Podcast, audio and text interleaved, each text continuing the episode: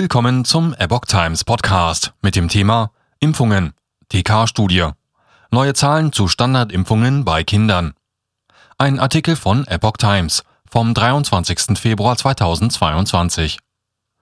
Die Techniker Krankenkasse gab am Mittwoch in Hamburg ihre Zahlen zu Kinderimpfungen bekannt, die vor Masern, Keuchhusten und anderen Krankheiten schützen sollen.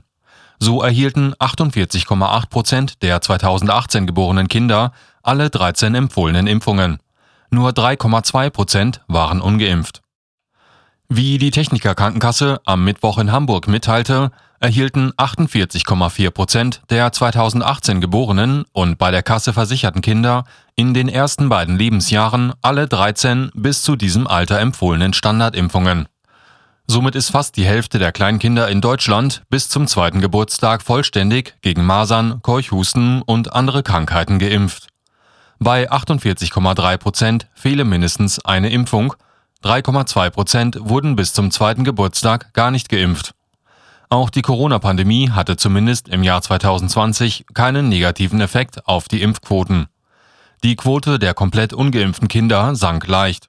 So stieg bei den im ersten Halbjahr 2019 geborenen Kindern, neuere Daten gibt es noch nicht, die Durchimpfungsquote auf 51,9 Prozent.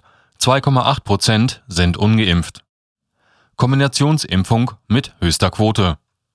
Die höchsten Durchimpfungsquoten werden bei den 2018 geborenen Kindern bei Masern, Mumps und Röteln erreicht, je 83,1 Prozent. Die Impfung wird in der Regel als Kombinationsimpfung gegeben. Die mit Abstand niedrigste Quote gibt es bei Rotavirenimpfung 63,2 Prozent. Während in der Pandemie die Arzneimittelverschreibungen bei Kindern und Jugendlichen insgesamt deutlich sanken, nahmen Psychopharmaka-Verordnungen zu.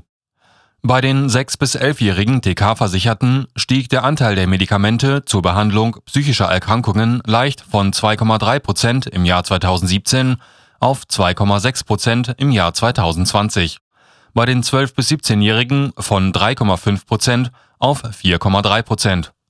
Am häufigsten werden Mittel zur Behandlung von Aufmerksamkeitsdefizit, Hyperaktivitätsstörungen, ADHS verordnet.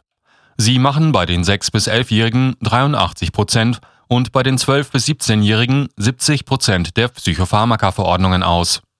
Jungen bekommen etwa dreimal so häufig ADS-Mittel verordnet als Mädchen. Bei den 12 bis 17 Jahre alten Mädchen wiederum stiegen die Verordnungen von Antidepressiva. 2017 bekamen 1,1 Prozent der TK-versicherten Mädchen ein entsprechendes Rezept, 2020 1,6 Prozent. Insgesamt wurden TK-versicherten Kindern im Pandemiejahr 2020 fast 40 Prozent weniger Arzneimittelpackungen verordnet.